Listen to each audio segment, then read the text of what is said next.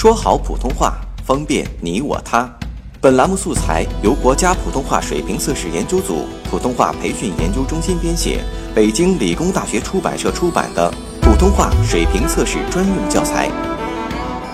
上山微电台，跟你一起学说普通话。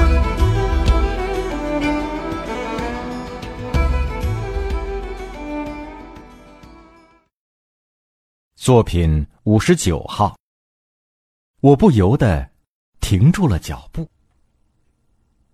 从未见过开得这样盛的藤萝，只见一片辉煌的淡紫色，像一条瀑布从空中垂下，不见其发端，也不见其终极，只是深深浅浅的紫，仿佛在流动，在欢笑。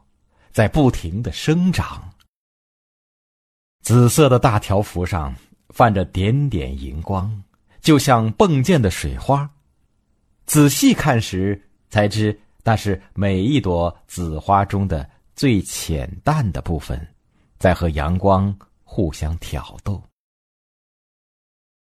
这里除了光彩，还有淡淡的芳香。香气似乎也是浅紫色的，梦幻一般，轻轻的笼罩着我。忽然记起，十多年前家门外也曾有过一大株紫藤萝。它一傍一株枯槐，爬得很高，但花朵从来都稀落，东一穗，西一串，伶仃的挂在树梢。好像在察言观色，试探什么。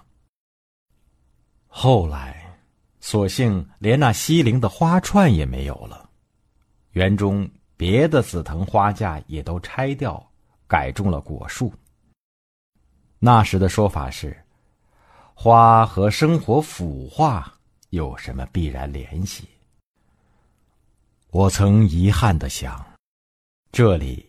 再看不见藤萝花了。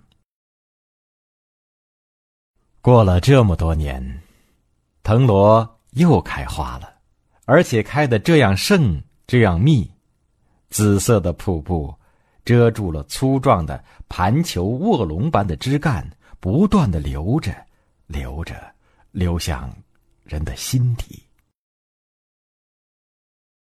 花和人都会遇到各种各样的不幸，但是生命的长河是无止境的。我抚摸了一下那小小的紫色的花舱，那里满装了生命的酒酿，它张满了帆，在这闪光的花的河流上航行。它是万花中的一朵，也正是由每一个一朵组成了万花灿烂的流动的瀑布。在这浅紫色的光辉和浅紫色的芳香中，我不觉加快了脚步。